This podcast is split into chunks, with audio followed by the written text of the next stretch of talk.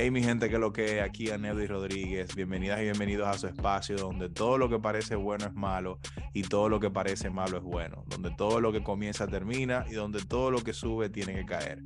Este es un espacio para que te diviertas, te relajes y aprendas a reírte de la gente que se burla de ti. Y para que entiendas que todo lo que tú das, de eso tú recibes y que en el mundo hay algo que se mueve con energía que se llama karma.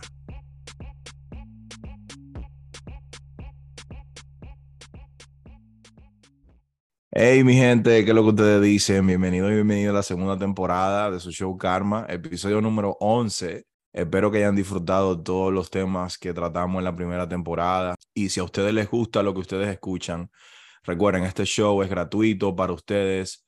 Eh, el único fee, el único impuesto que ustedes pagan aquí es que si ustedes encuentran algo de valor que le ayuda, que les entretiene, que ustedes entienden que sus amigos, sus familiares deberían también escuchar. Compartan el show para que esto crezca y que pueda tener el impacto que realmente todos queremos que este show tenga. Al final, recuerden, yo siempre les digo que esto es de ustedes, esto no es mío, y lo hago con la mejor intención de poder compartir mis experiencias de crecimiento con ustedes y si les puedo ahorrar un tiempo de turbulencia, un tiempo de, de no saber cuál es el próximo paso, pues bueno, ese es el propósito de este show si yo voy a hablar de compartir mi vivencia, obviamente, yo no puedo dejar a la, al Robin de Batman afuera, no puedo dejar a la Mujer Maravilla del Superman afuera y tengo que traer a una invitada especial para esta segunda temporada donde yo voy a hablar de los retos más importantes que yo he tenido en los últimos tres años cuando decidí involucrarme en el mundo de los negocios sin ninguna experiencia. Bueno, y eso tuvo un impacto en mi relación. Yo tengo que traer a mi amiga, a mi confidente, mi novia, a mi señora prometida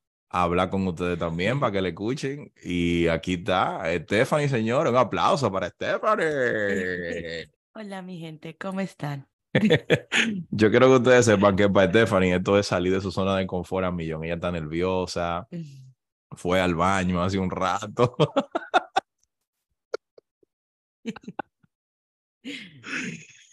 Y nada, aquí está que no sabe qué hacer, mirando para el lado, le está temblando la boca y todo. Pero bueno, vamos a tratar de que esto salga lo mejor posible, ¿sí o no? Sí, señor. Sí, señor. Miren, hoy queremos hablar justamente de eso, del, del primer reto que tuvimos cuando yo comencé a tratar de convertirme en un emprendedor exitoso. Y bueno, ese fue el primer fallo que tuvimos, que fue... ¿Cuál fue el primer fallo que tuvimos? La comunicación, que es algo muy importante en la relación. Mm, bueno. Aunque tú y yo siempre hemos tenido problemas como con comunicarnos. Yeah, porque yo siempre como que hablo mucho y dejamos la vaina media y nunca terminamos. No, tú piensas con tu teoría.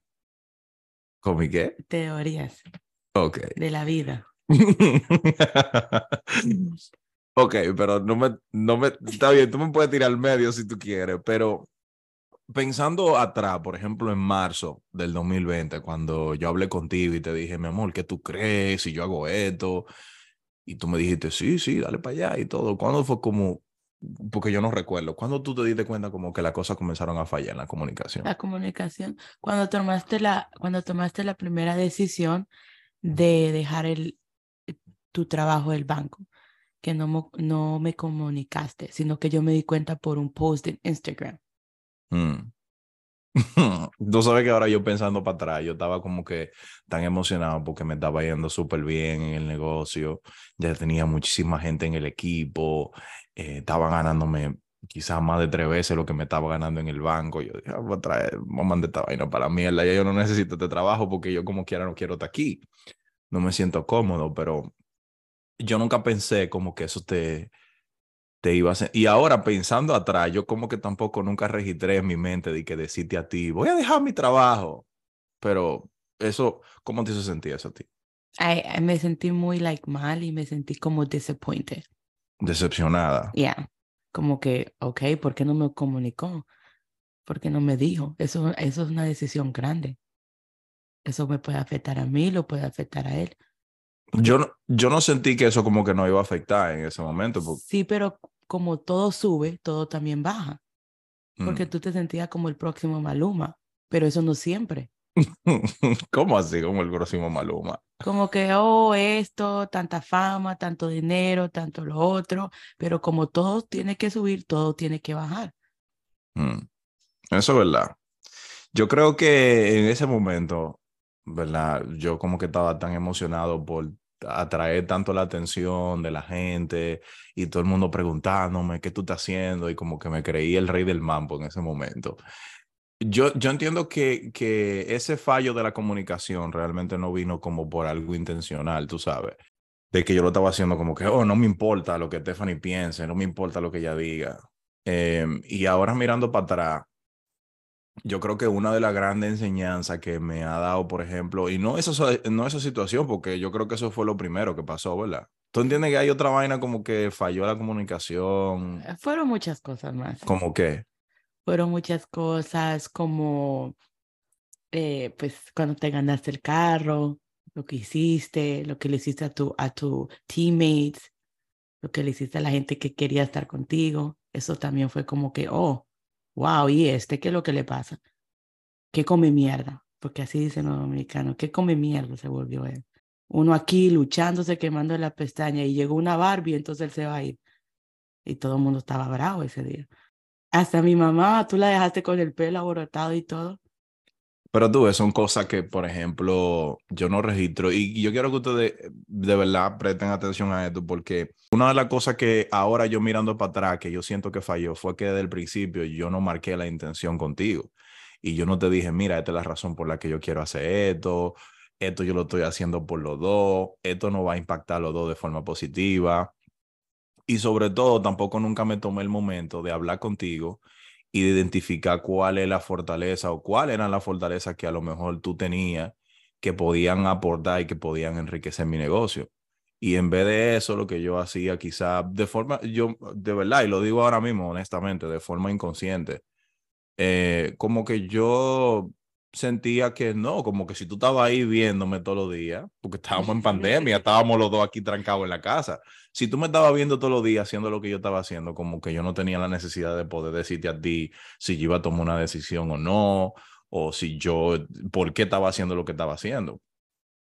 Sin yo darme cuenta que tú te sentías mal porque yo no estaba consultando contigo, yo lo que te comencé a ver a ti fue como una hater, como, oh, esta no, si esta no me quiere apoyar, esta no entiende lo que yo estoy haciendo, y yo sé que a muchos de ustedes les pasa eso, que cuando ustedes están haciendo algo y ustedes ven que su pareja como que, su, entre comillas, no te apoya o crea resistencia, uno comienza a ver a la pareja como el enemigo. Y uno comienza a ver a la pareja como esa persona que te está tratando de boicotear o te está tratando de sabotear todo lo que tú quieres hacer. Y yo le voy a decir, puede ser que hayan casos que tu pareja, por las limitaciones mentales que tenga o por quizá muchas veces se sienten, la pareja se sienten insegura también, porque a lo mejor están en un lugar muy oscuro eh, a nivel económico o a nivel personal y te ven a ti que tú te estás rodeando de personas diferentes, que tú estás consiguiendo dinero, que estás creciendo, que tú hablas diferente y eso crea inseguridad en ciertas parejas y ellos con sus limitaciones intentan limitarte a ti también. Pero en la mayoría de los casos lo que pasa es posiblemente lo que me estaba pasando a mí con Stephanie lo que me estaba pasando contigo, de que yo no te decía nada y tú decías como... Oh my God, como que es, ver, es en serio. Yo solamente tenía que mirar Instagram para darme cuenta qué tú estabas haciendo. Esa era mi, mi, mi cosa como que te podía chequear o qué estabas haciendo, qué decisión ibas a tomar, porque no había comunicación de nada. Y yo quiero que ustedes miren este ejemplo. Si hay alguna resistencia por parte de la pareja, antes de apuntar, ¿verdad? Antes de juzgar y de decir, ah, mi pareja no me está apoyando, es un hater, ya tengo que buscarme otra persona, tengo que salir de esta relación. Siempre primero reflexionen un momento, siéntense y analicen si ustedes están viviendo la pasión del momento, si se están dejando llevar de las emociones y no están siendo lo suficientemente abiertos en la comunicación para explicarle a su pareja, porque ¿Qué es lo que pasa? Si, a ti te va súper bien en, tu negocio, si te va súper bien en tu, en tu experiencia nueva implementando tu idea, obviamente tu pareja se va a ver impactado de forma positiva porque tú lograste alcanzar eso. Si te va mal, tu pareja se va a ver impactada de forma negativa. Cualquier decisión que uno toma, cualquier ausencia de comunicación que uno tiene, impacta la relación directamente. Y tú tienes que pensar que antes de, en mi caso particular, antes de yo comenzar con los negocios y, y el, y el, y el guiri guiri de, de, de, de, la atención de la gente y que la gente se quisiera tirar fotos conmigo, que la gente quisiera hacer un live conmigo. Señores, yo estaba extremadamente desbaratado, desbaratado en todos los sentidos. Cuando yo conocí a Stephanie, yo estaba súper vulnerable emocionalmente. Yo había acabado de salir de una relación súper larga. estaba emocionalmente inestable porque mis hijos estaban en Santo Domingo, yo estaba aquí, yo no sabía lo que iba a pasar. Yo estaba literalmente arruinado económicamente con una deuda grandísima en tarjeta de crédito, me habían acabado de robar el carro, eh, estaba trabajando medio tiempo en el banco, me estaba ganando como 400 dólares cada dos semanas, o sea, yo estaba literalmente arruinado en todos los sentidos. Y, coño, tú me literalmente me abrazaste y me acogiste y nunca te quejaste por nada porque yo no tuviera dinero ni nada. Y uno tiene que pensar en un momento que cuando uno está teniendo esos, esos flashes de éxito, uno también tiene que recordar esas cosas. Y lo menos que tú puedes hacer, lo mínimo que tú puedes hacer es traer a tu pareja a tu nueva propuesta, a tu nueva idea, a tu visión que tú tienes y hacer lo posible por porque tu pareja venga a bordo, que también se monte en el tren contigo. No necesariamente hacer lo que tú estás haciendo, pero identificar cuáles son las fortalezas que tiene tu pareja y cómo tu pareja te puede apoyar directa o indirectamente en tu nueva idea de negocio, en tu proyecto, y que la relación vaya creciendo como fruto de los logros que tú vas obteniendo el día que se me varó el carro, que prácticamente tú me dijiste, hasta luego, yo tengo que hacer una llamada y pum, me colgaste. Diablo, yo, sí, yo me acuerdo. Yo me quedé en la mitad, like, sin nada, like, yo dije, wow, ¿qué voy a hacer? Y yo te, yo no sé qué fue, yo te dije... Que tú tenías una llamada muy importante. Y yo me quedé en la mitad de la, de la ruta, sin saber qué hacer. Porque el carro se recalentó, ese era cuando teníamos el Nissan, que el Nissan estaba malo y no sabía qué pasaba, y, y yo te llamé y tú Tú me dijiste, yo tengo una llamada, eso es más importante, y pum, me colgaste. Y yo me quedé en la mitad de, de la ruta 4 y yo me quedé como que, mierda, no tengo ni la persona que es literalmente mi otra mitad que me va a ayudar. Y ya yo llamé a alguien del trabajo y me recogió y ya. Esas son de las cosas, dame un besito, ven, aunque tú estés llorando, pero dame un besito. Tú puedes llorar si tú quieres también, ¿no? Pues, yo sé que tú eres una llorona, pero no es que tiene que pasarte tampoco todo el episodio llorando, porque si no me va a poner como el villano de la historia. Pero mirando atrás, esas cosas que pasaron, por ejemplo, son las que tú tienes que prestar la atención. Y si tú estás, por ejemplo, en esa misma mentalidad de que tú tienes que llevarte a todo el mundo por delante, que tú tienes que hacer un negocio a tal punto donde tú abandones las responsabilidades con tu familia, con tus hijos, con tu pareja, es algo que tú tienes que evaluar ahora se vende mucho de que tú tienes que separarte de todo el mundo, de que tú tienes que dejar de hablar con la gente tóxica.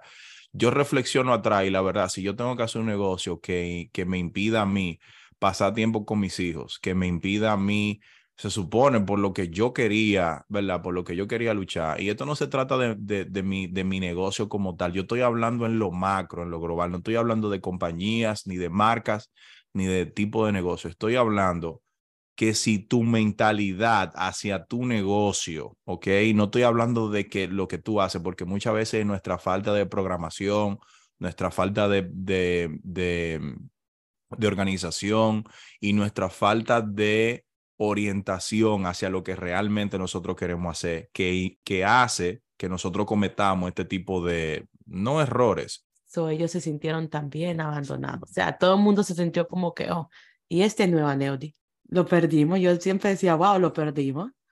Hay que dejarlo que viva su, su momento de los cinco minutos de, de, de, fama. No, pero más que vivir los cinco minutos de fama, yo creo que viví el proceso. Viví el proceso de lo que te enseña a ti realmente a conectar el propósito real por el que tú estás haciendo tu negocio versus las acciones que tú estás tomando, ¿verdad? Porque tú no puedes estar tomando acciones que estén divorciadas de que tú quieres pasar más tiempo con tu familia, de que tú quieres mejorar tu vida eh, de pareja, de que tú quieres vivir en una mejor casa, porque coño, al, al final lo que yo terminé diciendo es de qué me sirve a mí construir un negocio millonario, de qué me sirve a mí tener todo el éxito del mundo si yo no estoy con la persona que estuvo conmigo desde cero. Si yo no estoy con la persona que realmente me ve por lo que yo soy y no por lo que yo tengo. Y a consecuencia de eso, ¿verdad? Nos pasó el, el, segundo problema más grande que tuvimos, que fue que yo te comencé a ti a sacar del camino y te comencé a sacar de, de todo. De todo, de todo, literalmente. Mucha, hubo mucha gente también que me preguntaba, ah, ustedes terminaron, ustedes están juntos. Y yo, sí, estamos juntos, pero ¿y qué pasó? ¿Qué pasó? ¿Dónde tú estás? Y yo, no. O sea, yo, hay mucha gente que me preguntaba, ¿o tú lo apoyas? ¿Por qué tú no haces negocio? Y yo, pero es que yo siento que eso era yo te apoyaba, pero diferente. So, fue eso. Poco a poco tú me sacaste los pies. te saqué los pies. Sí. bueno, no, yo no siento que yo te saqué los pies, sino que el yo no tener la capacidad de ver la, la falta de comunicación que yo estaba produciendo en la relación de nosotros me hizo comenzar a verte a ti como un obstáculo, como un enemigo, como que yo no, voy a, yo no voy a perder tiempo con esta tipa, que yo voy a estar yo explicándole a ella, como quiere ella no entiende ni mierda lo que yo le quiero, lo que yo quiero hacer. Eh, yo estoy con mi gente aquí, mi gente son las que me entienden, ellas no me entienden y yo dije, no, pues te quito del medio. Inclusive en muchas ocasiones yo también por comentarios y vaina de la gente, no, que no sé qué, que no te representa y vaina. Yo dije, ah, para el carajo, que yo voy a hacer lo que tengo que hacer y si al final ella quiere estar conmigo, que esté conmigo y si no, que arranque. Yep, así fue. Me abandonaste. No, yo no te abandoné. Yo Abandonaste la relación. Yo estabas contigo, pero yo sentía que tú eras mi roommate. Bueno. Como un roommate, que uno lo ve, hola, chao y bye, y ya. Ya. Yo entiendo que igual, ahora la reflexión más importante que yo puedo sacar de aquí es que yo creo que una tarea importante tuya, si tú quieres involucrar a tu pareja de una manera exitosa, en el camino del éxito, en tu idea, en tu proyecto, es sentarte con tu pareja e identificar cuáles son las fortalezas que tiene tu pareja. Por ejemplo, Stephanie es, es 100 mil millones de veces más organizada que yo en el tema económico. ¿Entienden? Ella tiene la capacidad de poder planificar cuáles son los pagos fijos, cuánto hay que ahorrar, cuánto no sé qué, cuánto no sé cuánto. Ella es la planificadora económica y yo no. Si a mí me entran mil dólares, yo gasto tres mil. Si me... si yo puedo, si a mí me da la gana de planificar, ustedes lo han visto quizás por mis redes sociales, si a mí me da la gana de planificar un viaje esta semana y volver de ese viaje y, y armar otra maleta e irme para otro viaje, yo lo hago sin medir las repercusiones a largo plazo económicas que eso puede tener en nuestra relación.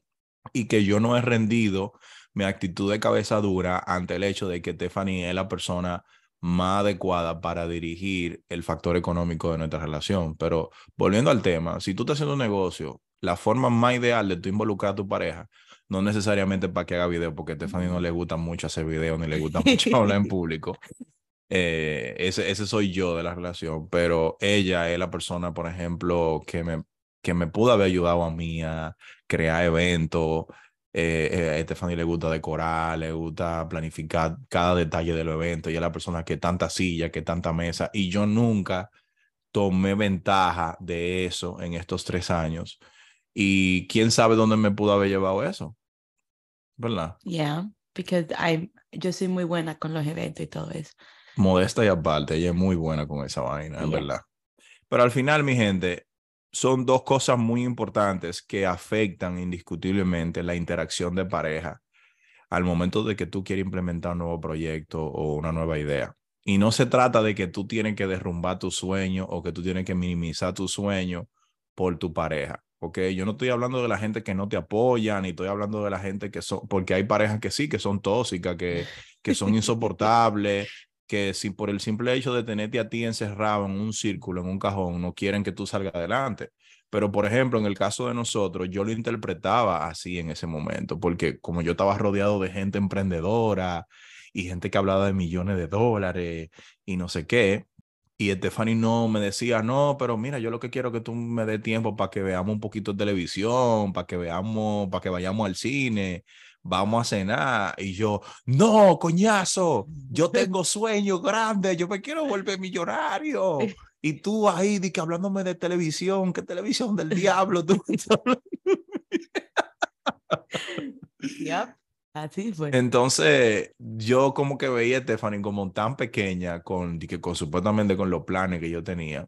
Y era porque yo no sabía cómo conseguí esa armonía entre la relación de nosotros y lo que yo estaba haciendo. Porque, coño, al final, ¿de qué te sirve? Vuelvo y le digo, ¿de qué te sirve a ti si tú estás con una persona que realmente vale la pena, estoy hablando. No estoy hablando que tú estés con una basura de persona, estoy hablando de que tú estés con una persona que te valora, que te aprecia, que quiere lo mejor para ti. ¿Cómo tú puedes que alcanzar y que todo lo que tú quieres y después cuando tú mires para atrás tú ves que tú arrasaste con todo el mundo y que te llevaste a todo el mundo por delante? Y te quedaste solo, solo millonario. Ya, hubo un momento que yo me sentía muy solo. Y me sentía muy solo porque no te tenía a ti, porque tú eres, la, tú eres mi, mi reguladora, mi moderadora. porque hay un, hay un momento que yo también me salí, como que me salí del, del, de lo que tú estás haciendo, como que la, la, relación ya no estaba ni, estaba fuera de todo. Bueno, gracias a Dios que volviste a entrar entonces. Yep. todo pasa por una razón. ¿Y cuál tú crees que es esa razón? A veces para ver qué fuerte tú eres. Yo creo que a veces Dios te manda esta situación para ver cómo tú vas a, cómo, qué va a ser el outcome, o cómo tú vas a... ¿Cuál va a ser el resultado? El resultado, o cómo tú te vas a aportar, porque yo pude decir, para la mierda, que se vaya para la mierda él y, su cosa, y yo hubiera, me hubiera podido ir, pero también es a ver cómo tú lo aguantas, cómo, cómo también la relación te, te pone un poco más fuerte, porque la relación si son tú sabes, problemita pequeño, ok, whatever, pero son problemitas grandes que viven las relaciones fuertes. Pues yo creo que la relación de nosotros se ha vuelto más fuerte ah, y, causa de eso. Yo también. Y es así, es igual como todo en la vida. Los problemas que te pasan a ti, que tú entiendes que no tienen solución, que te hacen sufrir, que te, que te revientan en el piso y te dejan tirada en el piso. Cuando tú tienes la capacidad de poder pararte y sacudirte el polvo y decir, yo voy a seguir para adelante, son las cosas que realmente te hacen crecer en la relación pasa exactamente igual. La situación incómoda que se dan, como la falta de comunicación o aislar a tu pareja de los planes y de las metas que tú tienes, y tú quizá podés sobrevivir eso como pareja y poder recapacitar y decir, coño, si yo lo estoy haciendo mal, y ceder un poquito y decir, bueno, vamos a buscar la parte intermedia. Yo creo que ayuda mucho a fortalecer la relación. Y al final, mi gente, las relaciones de lo que se trata es no estar con una persona de que para estar controlándola o para o para estar limitando, sino para mí las relaciones son un acuerdo de ver qué yo sé y qué tú sabes. Cómo eso que tú sabes me puede ayudar a mí a crecer y cómo lo que yo sé te puede ayudar a ti a crecer también. Y para no ser tóxica. Esa es tu palabra favorita, tóxica. Yo le decía así, que tú sí eres tóxica, coño, tanto que me jode. Déjame viajar, déjame estar con mis mujeres y mi gente, no me joda. Pero bueno, mi gente, eh, nada, primer episodio, la verdad que si el mensaje de esto es, eh, concéntrate mucho, si tienes un nuevo plan, si tienes una nueva meta y sabes que tienes una persona valiosa a tu alrededor, concéntrate mucho en comunicar las cosas que quieres hacer. Cada decisión que tú entiendes que va a impactar la relación de una manera importante, comunícala con tu pareja. Haz que tu pareja se vuelva parte de tu proyecto basado en la fortaleza que tiene esa persona eh, para que te pueda ayudar a ti a avanzar quizás muchísimo más rápido de lo que tú piensas. Y sobre todo, no aísles a tu pareja, ¿verdad? Porque como dice un dicho por ahí, cuatro ojos ven más que dos y dos cerebros piensan más que uno. Tú ves ahí con tu teoría. No comiences a joderme, a reírte de mí aquí, oíste. Mi gente, espero que hayan disfrutado el primer episodio de esta segunda temporada. Espero que hayan encontrado algo de valor en lo disparatico que hablamos ahí. Y bueno, yo espero que Stephanie para el segundo episodio ya esté un poquito más suelta. ¿Te quieres despedir de la gente? Ya, hasta luego, mi gente. Así es que tú te, tú te pareces como Adora la exploradora vieja hablando. hasta luego, mi gente. Esto no es un podcast de kindergarten. Dile, despídete bien de la gente. ¿Qué lo que, gente? Hasta luego. bueno, mi gente, nos vemos en la próxima.